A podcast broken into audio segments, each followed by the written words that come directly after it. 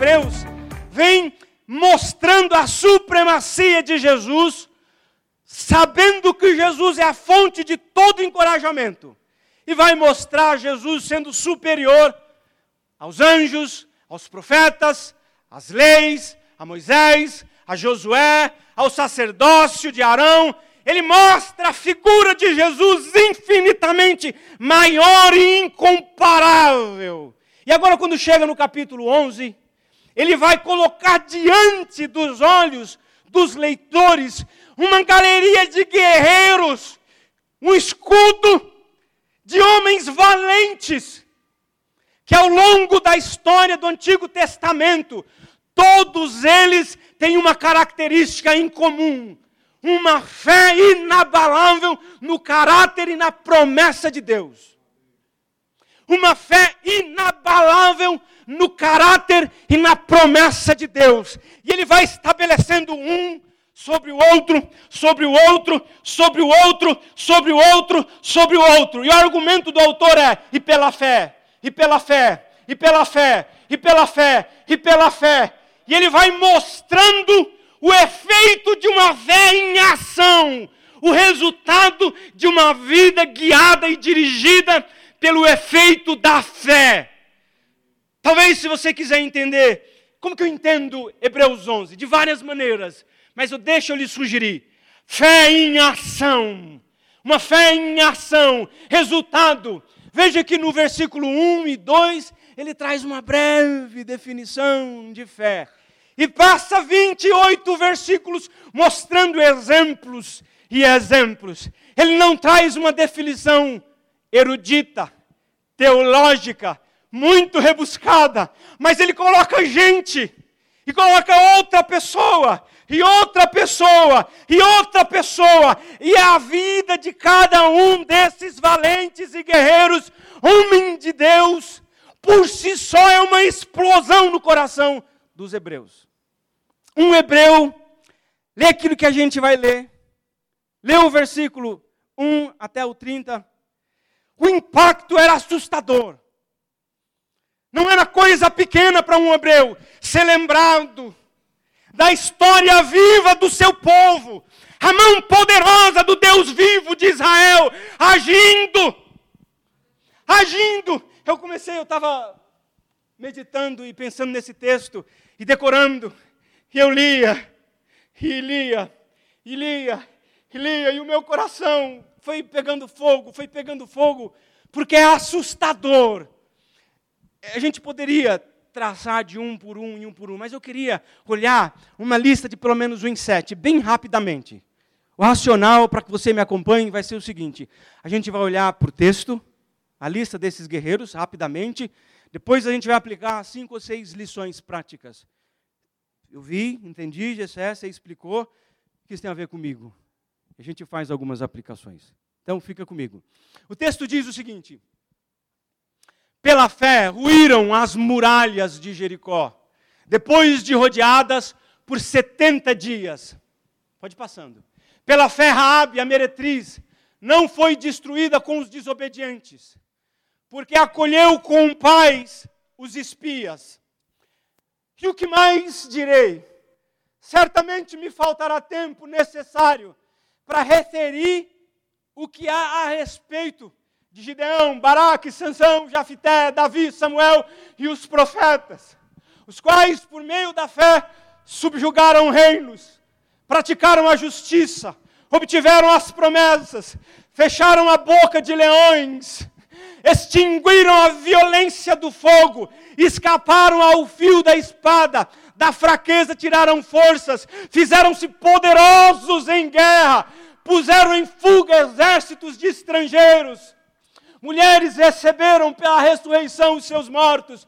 Alguns foram torturados, não aceitando o seu resgate, para obterem superior ressurreição. Outros, por sua vez, passaram pela prova de escárnios e açoites, sim, até de algemas e prisões. Foram apedrejados, provados, cerrados pelo meio, mortos a fio de espada, andaram peregrinos, vestidos de peles de ovelha e de cabras, necessitados, afligidos, maltratados. homens dos quais o mundo não era digno, errantes pelo desertos, pelos montes, pelas covas, pelos antros da terra. Ora, todos estes obtiveram bom testemunho por sua fé. Bom testemunho por sua fé. Não obtiveram, contudo, a concretização da promessa. Por haver Deus provido coisas superiores a nosso respeito, para que eles sem nós não fossem aperfeiçoados. Não sei a impressão que você sai. Você passa por um texto desse daqui. Se você ler rápido, talvez passa desapercebido. Mas à medida que você vai lendo e meditando, os quais pela fé subjugaram, subjugaram reinos, aplicaram a justiça, obtiveram promessa, fecharam a boca de leões, extinguiram a fúria, a força, a violência do fogo. Não são palavras simples de ouvir. Não são. Se você ler rápido, talvez você leia, mas veja o que o autor está fazendo. Por, deixa eu dar um exemplo. Existe um elemento emocional por detrás, de experiência, sangue do sangue. Exemplo, quando eu ouço, eu me lembro da história do meu pai. Eu ouço da história de guerreiros, é uma coisa. Mas quando eu ouço a história do meu pai, que criou 14, 13, eu sou um quebra-galho. Ele foi lá e falou: 13 não é o suficiente, vou pegar mais um. 14 filhos. Homem ruim, duro, alagoano, pesado. Morava num lugar que dois homens amarravam uma, uma camisa na outra assim, pegavam uma peixeira e falavam assim: o que sobrar em pé, corta o nó. Olha, pesado Pai que batia nos filhos, arrancava sangue e lavava com água e sal a costa do filho. Fazia uma fila assim de gente e dava e batia. Era esse nível. E se converteu. Aqui ninguém entra, crente não entra na minha terra. Até que a minha avó, minha mãe, ela fica doente. Fica doente. E tem um irmão, um pastor, e alguém fala assim: chama o pastor. Tem um homem de Deus. Chama ele para orar. Fala assim: mas papai vai matar ele. Vai matar a mamãe. Mas mamãe está morrendo. A mãe está morrendo. Eu sou lagoano, então eu tenho, vocês não percebem, eu tenho um sotaquezinho. Vai matar. Traz o pastor, deixa papai trabalhar. Quando papai foi trabalhar, chamaram o irmão Benedito, lembra até hoje. E foram buscar o irmão Benedito. E ele botou a mão na muleira de mamãe. Botou a mão na muleira e orou por ela. E no mesmo dia minha mãe estava boa. Ali eu vi, eu vi não, não vi, porque eu estava ali no projeto ainda. Naquele tempo eu não tinha nascido ainda. Ele, tá, ele é meu avô, ele me criou. Mas os irmãos, os parentes, dizem: ali a gente viu um homem duro ser desmontado. Ser desmontado. Histórias desse tipo, histórias do tipo em que aqueles crentes iam para uma igreja 10 quilômetros e passavam em um vale cercado na terra de um fazendeiro, existia um boi, um boi bravo que derrubava boiadeiro na chifrada e matava. Boiadeiro e o animal e o cavalo. E aquela turma de velhos e crianças atravessando campo aberto. Eu fui lá e passei no Vale do Cachorro, Alagoas, Vale do Cachorro. E meu tio falou assim: era aqui, Gessé, que a gente ficava. E teu tio João, quando o boi, ele falava o nome do boi lá, ele vinha bufando os irmãos pegavam a Bíblia e freavam a Bíblia. Freava o boi com a Bíblia no focinho dele. Em nome de Jesus eu te repreendo. E o boi parava e bufando, olhando o povo e voltava para trás. Onde eu quero chegar com isso? Onde eu quero chegar com isso? Existe um elemento de pessoalidade quando eu ouço essas coisas. O meu coração aquece. Existe um elemento de pessoalidade na consciência do judeu. Esse é o meu povo, é a minha gente. É dali aos patriarcas, somos os oráculos da lei. É o meu povo, é a minha nação.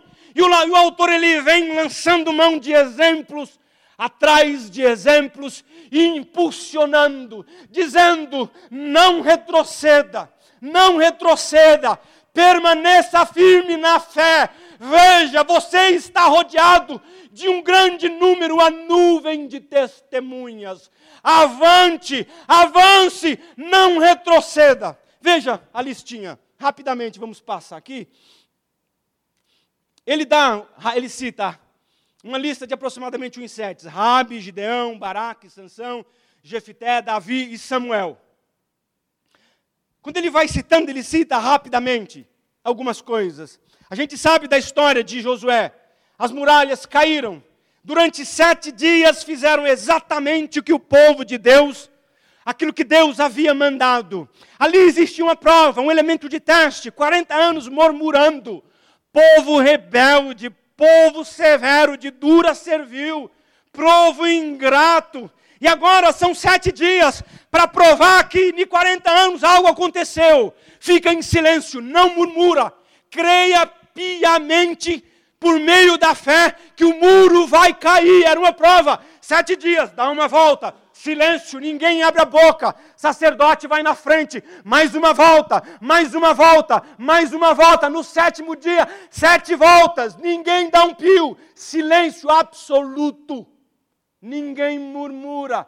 Fé absoluta, confiança naquilo que Deus havia dito. Veja, se o povo murmurou e reclamou, e a desobediência, e o castigo foi por conta do murmúrio, agora em sete dias, por meio da fé, o autor vai dizer: eles creram e veio abaixo o muro.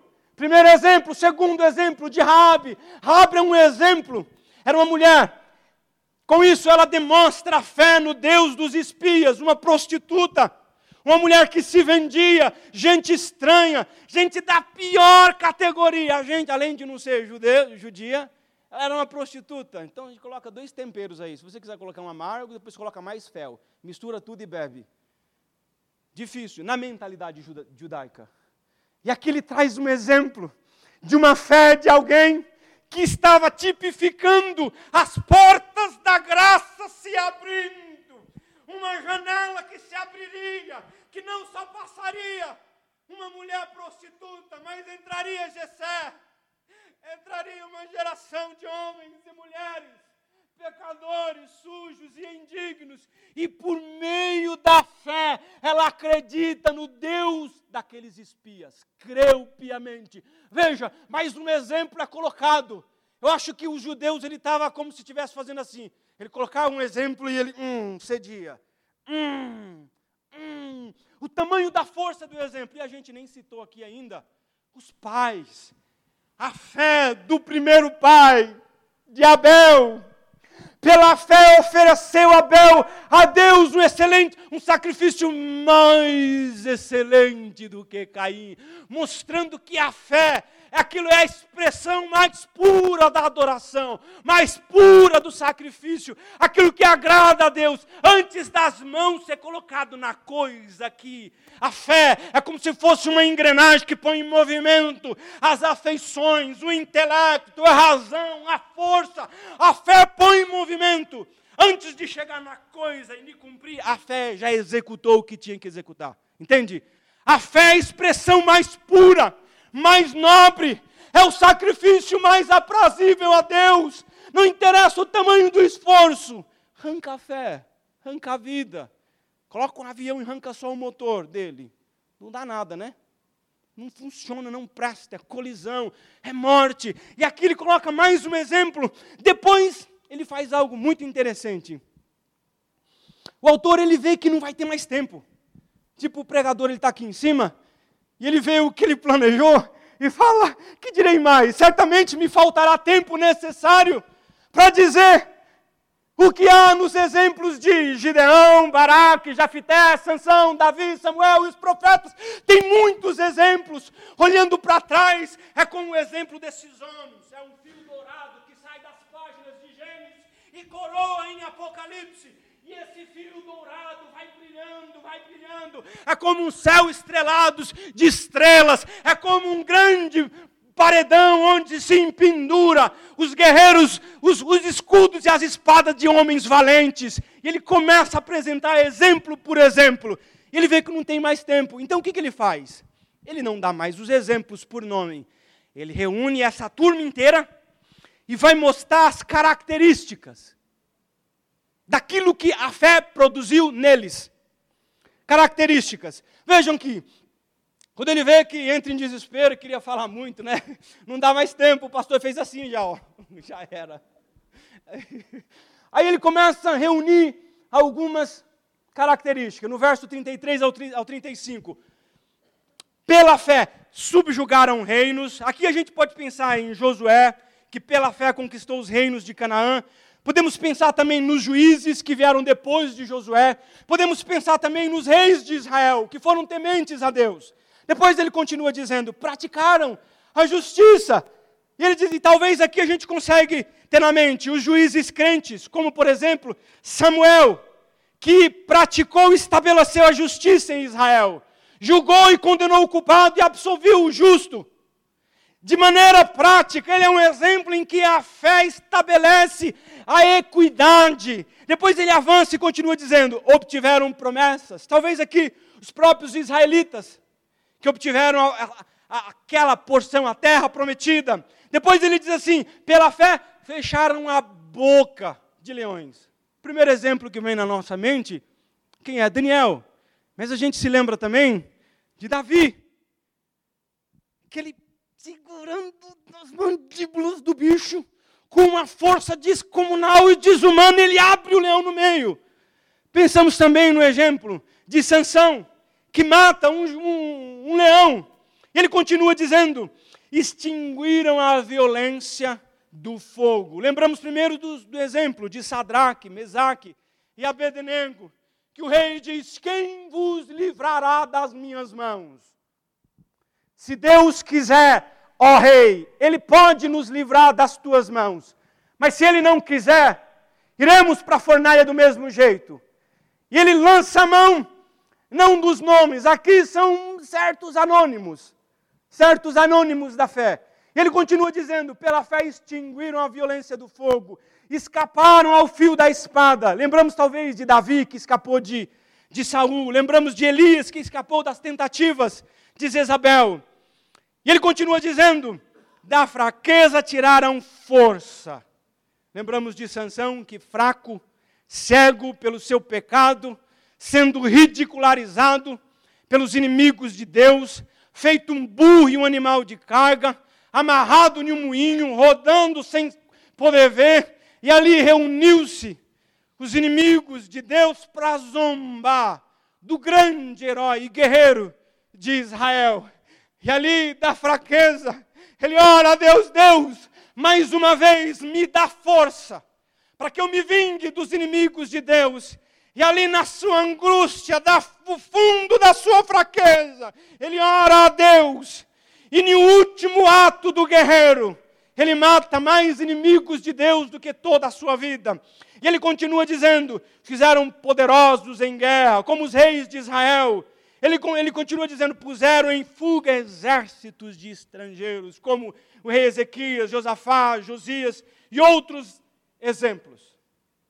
Agora, de repente, agora, de repente, algo muito, eu diria que, no mínimo, surpreendente acontece. Veja que até esse momento, ele vem dando exemplos bons de vitória que a fé trouxe. Então foram positivos, fechou a boca do leão, escapou do fio da espada, é, subjugaram reinos, obtiveram promessas, extinguiram a violência do fogo, é, tornaram-se poderosos em guerra, expulsaram exércitos de estrangeiros. Tudo isso é o efeito positivo da fé, no sentido que a fé trouxe algo positivo de livramento. Mas agora, o tom muda. Veja o que ele vai dizer. O tom muda, ele vai dizer que é o seguinte: a fé de alguns agora não é a fé triunfante. A mesma fé que fechou a boca do leão, em outros casos não fechou. Mas é um modelo estandarte, de fé. Veja o que ele diz no verso 35. Alguns foram torturados, não aceitando o seu resgate para obterem superior ressurreição. Eu vi eu estava tava vendo e o, o, existe uma tradição que diz que um escriba Um antigo escriba, em um, em um comentário rabínico, disse que ele, que aqui ele está olhando para o Antigo Testamento. O Antigo Testamento é a base para ele. Diz que por ele não negar sua fé, ele foi morto, torturado. Ele continua dizendo: outros, por sua vez, passaram pela prova de escárnios, açoites, sim, até algemas e prisões. Lembramos, talvez, do profeta Miqueias, que foi esbofeteado, lembramos do profeta Jeremias, lembramos, lembramos de vários outros exemplos. Veja que o tom agora não é o tom triunfante, tem fé, tem vitória. Mas o tom agora muda. Por meio da fé, tiveram a capacidade de olhar na face da morte e perseveraram, e a fé dele e dela e deles sustentaram ele debaixo da mais severa aflição. Ele continua, foram provados, cerrados pelo meio, pela fé foram mortos a fio de espada, andaram peregrinos vestidos de pele de ovelha, e os exemplos são muitos. Homens dos quais o mundo não era digno. Os olhos do mundo, maltrapilhos, perdedores, foram mortos, derrotados, algemados, cerrados. Que exemplo de não se fazer um vídeo e colocar no YouTube antes de você iniciar um vídeo. Ninguém vai fazer isso, o mundo não consegue.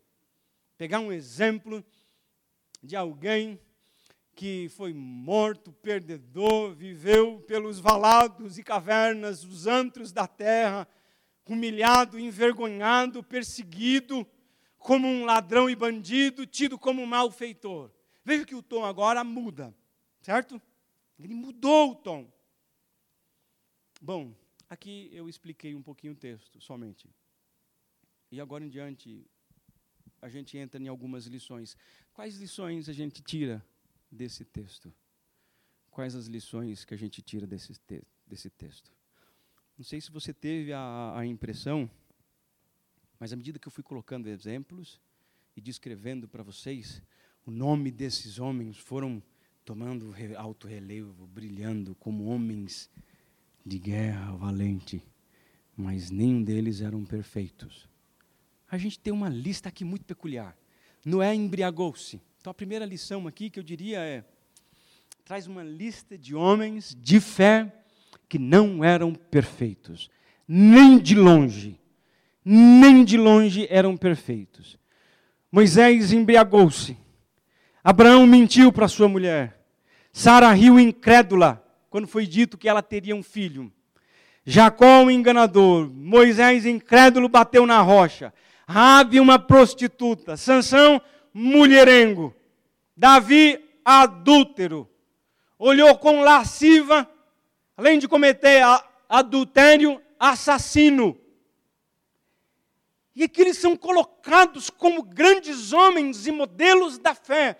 E às vezes o nosso coração ele vai murchando porque às vezes a gente se sente intimidado de ficar do lado desses guerreiros.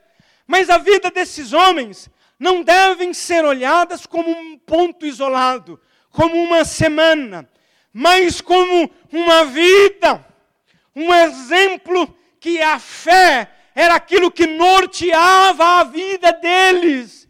Não é o exemplo não é o momento. Davi, ele tem um exemplo vergonhoso, mas ele é um homem segundo o coração de Deus.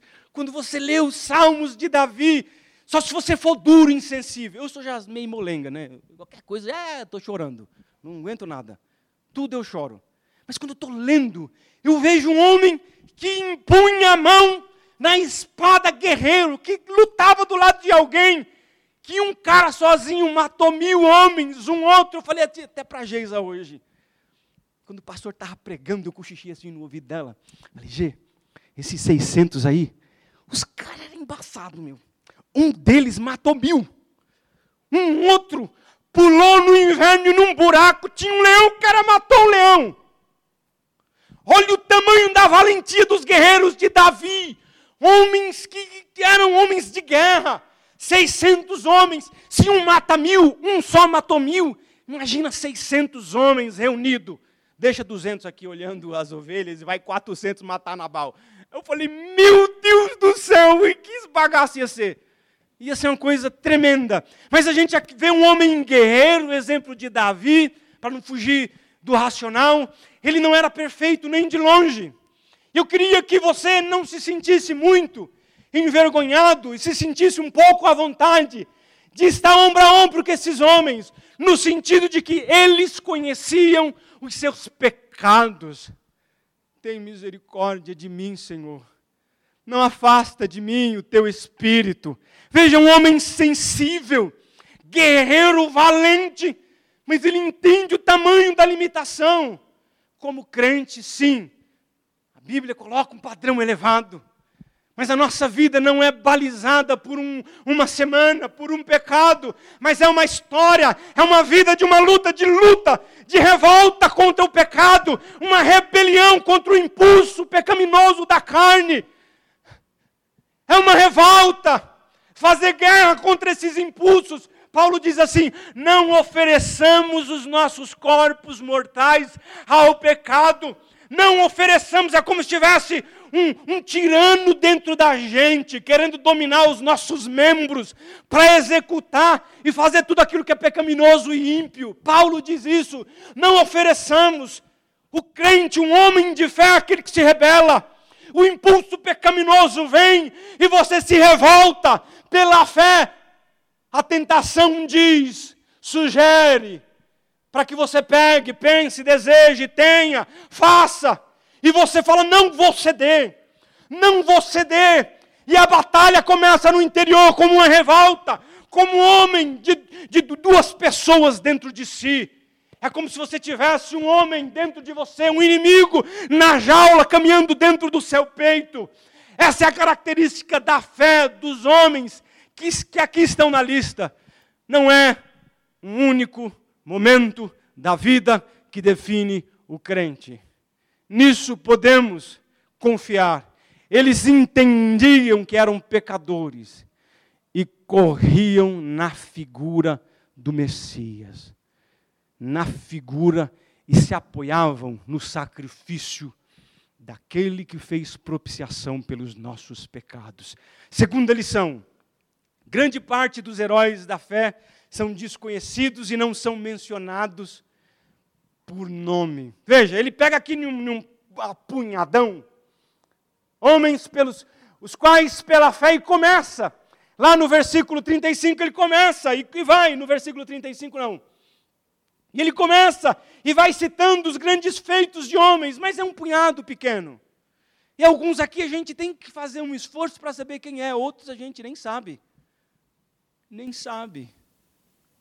Nem sabe. Deus ele tem aqueles que ele ele tem um punhado que vai estar o seu nome registrado nas escrituras. Mas está escrito lá em Apocalipse que ele tem uma visão de miríades e miríades e miríades. A palavra que ali é usada é para descrever uma quantidade, um número que não pode ser contado existe uma, existe uma multidão vasta de heróis anônimos. E o mundo precisa desses. O mundo precisa de um herói. De guerreiros de fé em casa, com o marido, com a esposa. O homem, o mundo precisa, o mundo é sedento, desesperado por homens que amam a Deus, que amam a esposa como Jesus amou a igreja uma esposa que honra, filhos que obedecem, homens que trabalham, homens que usam recurso, o dinheiro mete a mão no bolso, se desgasta fisicamente, chega no fim do dia, está acabado. E vai e corre de um lado para o outro, investe em vida de pessoas, e visita, e aconselha, e liga, e ama, e chora, e sofre junto. Esses são os guerreiros que o nosso Deus no seu reino tem espalhado. E eu e você somos chamados e alistados para ser um desses heróis. Estava conversando com o irmão hoje aqui, ele falou assim: lembra naquele dia que a gente estava no carro, Gessé? Lembra? Você falou isso, lembra? Você falou isso, isso, isso, lembra? Eu, não. Daquele dia Deus te usou. Deus te usou, irmão. Deus te usou. Outras vezes, Pessoas me, me, me ligam, já me mandaram mensagem. Gessé, lembra daquele dia que você estava na Cracolândia? Lembra daquele dia que você ajudou a minha família, me trouxe isso? Lembra naquele dia que você pregou? Lembra? E eu nem, nem lembro, eu falei, nem lembro de você. Mas são pequenos atos de fé de guerreiros, de heróis, valentes, desconhecidos, de homens que não trabalham, não se esforçam, não se desgastam e se deixam desgastar, não têm os holofortes dos olhos do mundo como alvo, não busca os olhos do pastor, não busca os olhos de quem quer que seja, fazem, porque tem um olho acima de todos os olhos, eles têm os olhos de Deus, o coração deles está diante de Deus. Como os antigos teólogos diziam, corum Deus. Como se você andasse face a face diante de Deus. Lembra, um antigo dizia assim: lembra que o teu Salvador te olha na face. Enquanto você pega o teu martelo, lembra que o teu Salvador olha você face a face. Enquanto faz a comida, enquanto estuda, enquanto. É essa dimensão de guerreiro essa dimensão de muitos desconhecidos. Essa dimensão que é importante. Terceiro ponto. Desculpa, eu estou correndo porque eu acho que eu já estou. Vai. Quantos mais eu tenho? É, pode falar, não tem problema não. A fé não era desses homens, não era um salto no escuro, não era uma tentativa de se esforçar a crer em algo abstrato, nem algo psicológico. Não tem nada a ver com isso. A fé, alguns dizem que é os olhos da alma. Assim como a luz é feita para os olhos, assim como a gente, o nosso tato é feito para os objetos, assim como o paladar é para o sabor. A fé é para Deus, para as coisas invisíveis. O texto vai dizer o seguinte: um, o texto diz assim: Ora, cremos que pela fé o universo foi formado pela palavra de Deus, de maneira que as coisas visíveis foram criadas, foram feitas por meio das coisas que, que, vem na tua Bíblia, das coisas que, na minha versão está, não aparecem ou não se vê. Veja que está aí. As coisas, verso 2 de Hebreus, verso 2, pode projetar aqui. texto. Hebreus capítulo 2. 3, errei.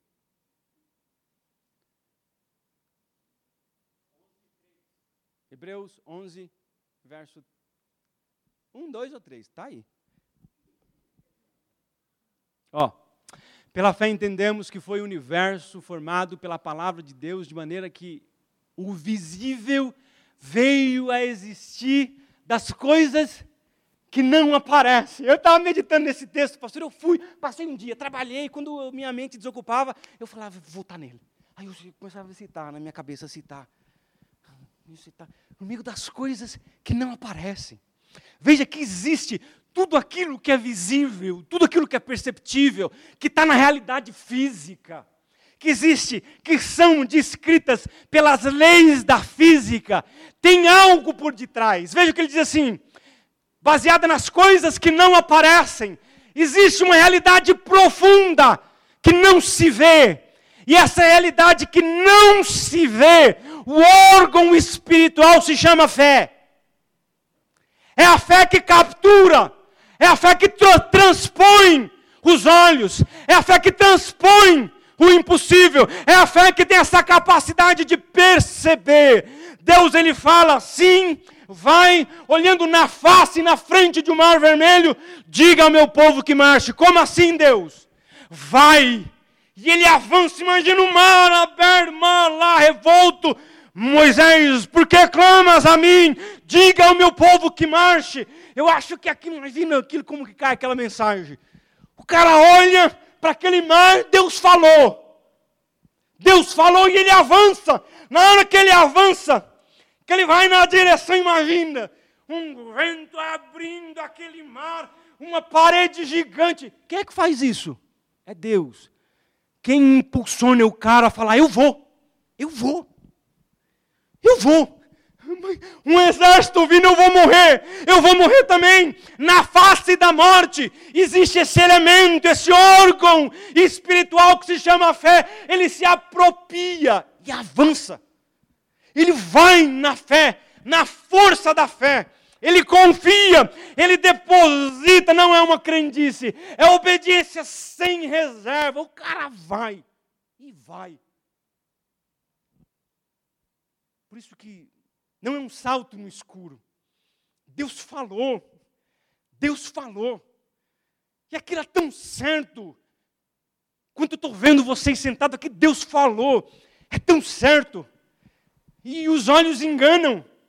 Os nossos céus, eu estava vendo lá, truques da mente. Não sei se vocês já viram esses aí no. Truques da mente. A realidade visível prega peça na gente. Agora o invisível se Deus falou e os caras creram, o cara vai e infalivelmente acontece. Quarto ponto, e aqui eu, talvez é um dos mais importantes. A fé nem sempre nos livram, nos livra de tribulações, sofrimentos, angústias nesse mundo. Não sei se você vai perceber, veja lá no 24, 34 e 37. Você vai perceber que existe uma aparente contradição. Vê se não. Pela fé escaparam do fio da espada, verso 34. Mas no, no verso 37 está: pela fé morreram pela espada. Oxe. Mas como assim? Veja outra parente contradição. Pela fé fecharam a boca de leões e apagaram o fogo. Isso no verso 33. Agora você vai no 37 e ele diz assim: pela fé foram torturados, apedrejados, cerrados ao meio. Você vai lá no verso, uma outra contradição. Pela fé conquistaram reinos, mas também diz: pela fé andaram errantes pelo mundo, sem ter onde morar. O que isso nos ensina? O que isso nos ensina? Eu sei o que ela ensina no particular do Gessé. Hoje, o texto de Hebreus, ele me traz uma lição poderosa. A fé pode livrar você da espada, mas a fé também pode te levar para a espada. A fé pode fechar a boca do leão, mas pode te colocar lá dentro também. Fé não é um elemento que protege de sofrimentos, angústias. E a gente, quando ouvir sermões que, de pessoas que têm uma soluçãozinha mágica, uma fórmulazinha mágica para problemas difíceis, tem que ter fé, e às vezes, se você não tem fé ainda, você fica comido de culpa. Porque o cara ainda vai falar assim: você não creu. Manipula, mas o texto de Hebreus aqui, ele vai dizer que o que me parece é que, dependendo dos desígnios de Deus, ele vai lidar em ocasiões diferentes e particulares, diferentemente com cada um dos seus filhos, para um propósito mais nobre, mais excelente, que às vezes a gente nunca vai entender. Jó, no final do capítulo, ele não, ele não entende o que acontece. Tudo começa lá numa dimensão. Deus reúne os filhos dos homens e Satanás aparece. E tudo que acontece na esfera humana, na vida de Jó, estava acontecendo inicialmente numa dimensão espiritual. Jó nunca foi, nunca ficou sabendo do que estava acontecendo. Mas a vida de Jó serve de, ao longo dos, do, das eras, ficou como estandarte. O crente não crente sabe da vida de Jó. O sofrimento desse gigante serve de lição para mim para você. Veja, então isso nos protege. A fé não é uma fórmula mágica. Vai dar certo. A fé é uma certeza e convicção das coisas que se espera. Não uma pílula que resolve os seus problemas mas é um, é um ouvido que ouve a voz de Deus, que confia nele e que sabe se Deus tirar, se Deus fizer, Ele é Deus, se não fizer, Ele é Deus, se Deus curar, Ele é Deus, se Deus não curar, Ele é Deus, se Deus abrir a porta, Ele é Deus, se Deus transformar, Ele é Deus, Ele é Deus. Os mistérios de Deus são insondáveis, por isso que Ele é o sapientíssimo os planos de Deus, assim como o Oriente dista do Ocidente. Quem pode discernir os arcanos, os intentos eternos da majestade da mente? profunda de Deus, ó profundidade da riqueza, da sabedoria e do conhecimento. Quem pode sondar? O poço é fundo e infinito e a nossa corda é rasa, limitada.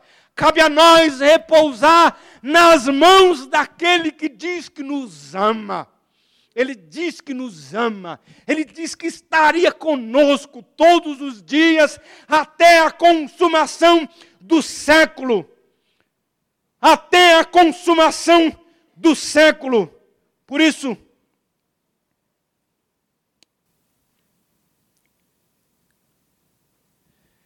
o sofrimento, a perda, a dor, não quer dizer que Deus não te ama.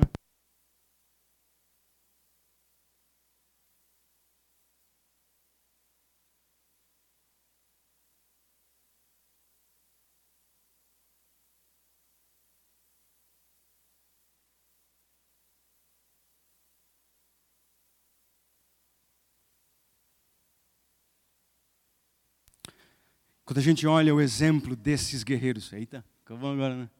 Agora ficou. Ufa, ainda bem que eu não vou precisar cantar mais. Já acabou aqui, já era. A gente é confortado nesse sentido. Por isso eu trouxe essa mensagem, não para te entristecer, colocando o exemplo desses homens que vezes a gente cora mesmo. Eu estava aqui andando assim, e durante a semana, tarde eu fiquei andando aqui na, na, na igreja, e, e citando o texto, e andando para lá e para cá. E o texto mexeu profundo no meu coração. Profundo no meu coração. Mas me alimentou de um jeito, mas fortaleceu a minha alma, mas encorajou o meu espírito. Por que eu estou dizendo isso? Todos nós precisamos de um pouquinho mais de fé, não? E como que a gente aumenta a nossa fé? Não focando na fé, mas focando em Deus. Se aproximando dEle. Olhando para a Sua palavra. Meditando nas Escrituras. Conhecendo uma pessoa. Tendo intimidade com alguém que é real, que se manifesta, que é verdade, a gente sente, a gente fala com Ele, Ele fala conosco, ouvimos e discernimos a voz dEle, é o meu Deus que está falando, e a gente sente, e se cumpre em nós o que está escrito, a ovelha reconhece a sua voz, quer mais fé? Se aproxima do seu Deus, medite na palavra. Como esses guerreiros tiveram fé? Havendo Deus outrora falando muitas vezes, de muitas maneiras, aos pais pelos profetas, nos últimos dias nos falou pelo Filho. Eles tinham revelação, eles tinham parte do cânon, eles tinham trecho das Escrituras, eles tinham sonhos, eles tinham visões, e, em um certo sentido, hoje estamos numa situação muito melhor do que eles, muito melhor que Abraão tinha, que Davi tinha o quanto de texto bíblico que ele tinha. E temos o volume todo nas nossas mãos. Eu te encorajo. Olha para a preciosidade da palavra de Deus e devora o livro da lei. Seja conhecido dela, conheça ela. Deixa que se algum dia alguém lembrar de você, que seja porque conhe ele conhece as escrituras. Estava falando com um amigo. Eu falando com ele no, no, no, na sexta-feira, e eu fui citando um texto, e você vê lágrima brotando. Palavra de Deus é uma flecha profunda. Não sei se vocês perceberam aqui, mas as reações mais profundas que eu vi no auditório, na igreja, é quando a palavra de Deus é citada. Não o meu argumento. A palavra de Deus vem e coroa tudo toca no coração e você sente a força da força, porque está nela, não em quem fala. E se alguém fala, é a palavra de Deus, ela produz força, peso, ela toca. Por isso eu te empurro, vá para a palavra de Deus.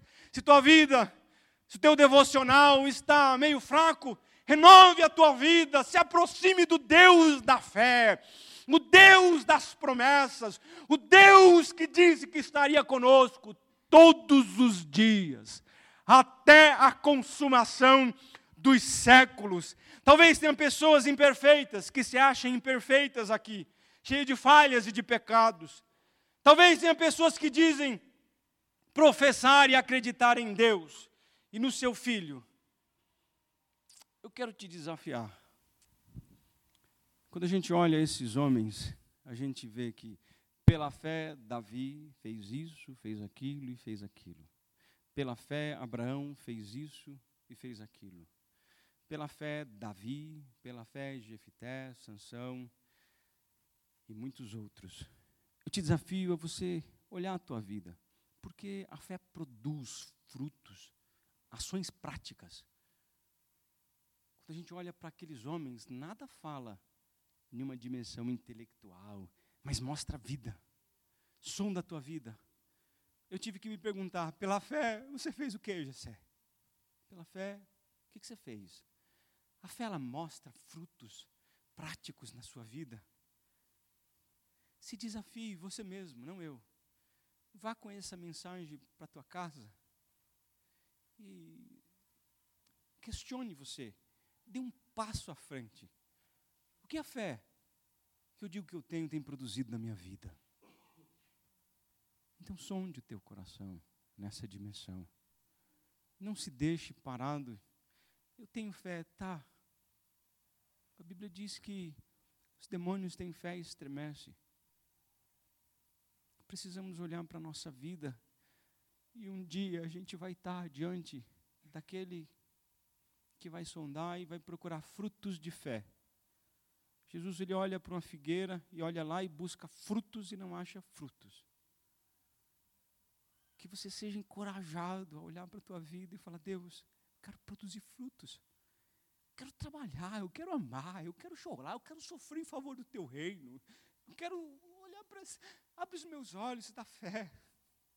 Tira aquilo que me seduz desse mundo. Arranca do meu coração todas as paixões baixas. Tudo aquilo que me afasta de ti.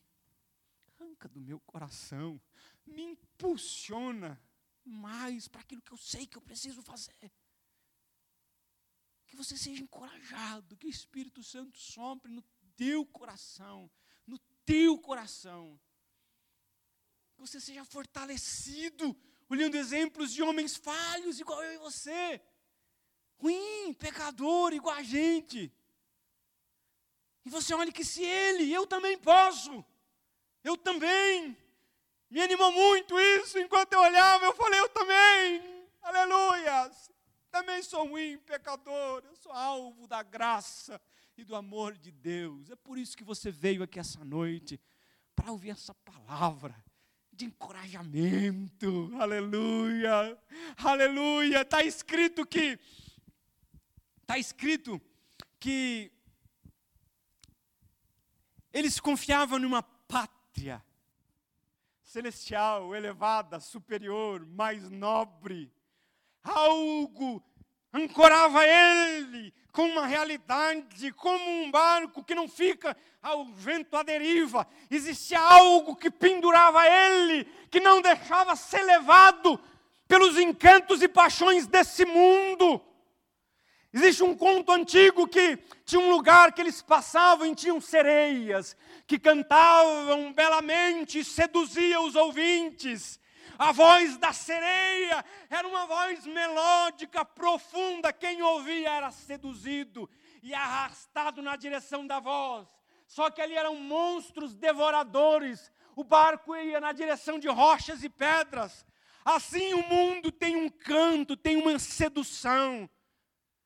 Uma sedução que Deus nos livre, para que Deus abra os nossos olhos para que o nosso coração se apegue nessa realidade. Eu, eu vivo hoje, é verdade, aqui, nessa dimensão, mas o meu coração está numa dimensão mais alta. Se, pois, ressuscitastes juntamente com Cristo, pensai na, nas coisas que são do alto. Pensai nas coisas que são de Deus. Você é capturado de uma dimensão. Assim como os antigos diziam que os, os Aqueles, os mineiros que cavam, eles sempre dizem que existem gases mortíferos, veios de gases na terra que matam. Que essa fé que vence o mundo nos ajude, nos fortaleça, nos encoraje, nos dê essa valentia, nos dê essa hombridade, para que um dia, aleluia, vai existir o livro dos livros, aleluia.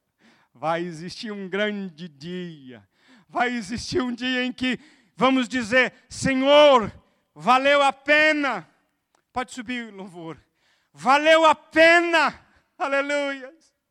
Valeu a pena cada lágrima, valeu a pena cada sofrimento, valeu a pena cada privação, cada negação, valeu a pena cada esforço, cada energia, valeu a pena noites em claros, valeu a pena tensão, remédio que fica quebrado, valeu a pena se gastar e se deixar gastar em favor do outro, valeu a pena. Valeu, Paulo diz assim: encoraje, fale dessas verdades para encorajar a igreja, que a igreja, a noiva, eu e você sejamos encorajados com essas verdades nobres. Valeu a pena, valeu a pena, aleluia, aleluia. Naquele dia, vamos dizer: onde é que está, ó riqueza, o teu esplendor, aleluia. Talvez vai ouvir dizer: Tu, carrasco, que esbofeteaste o, teu, o meu mestre, onde está a tua valentia agora? Vamos nos perguntar: cadê o brilho, o valor do dinheiro? Aquilo que nos seduziu tanto, aquilo que nos cegou, cadê o valor dessas coisas? Cadê? Cadê tudo? Que o mundo, como uma prostituta com dois seios, poder e riqueza, que seduz os crentes e o povo, como a Babilônia de, de Apocalipse, seduzindo e perseguindo com mão de ferro. Naquele dia a Babilônia será destruída, não haverá mais tentação, seremos recolhidos pelas palmas da vitória. O nosso nome está no peitoral do sumo sacerdote dos céus. Vinde a mim, guerreiro cansado, vinde a mim, benditos do meu Pai, será dito de mim, de você. Aleluias.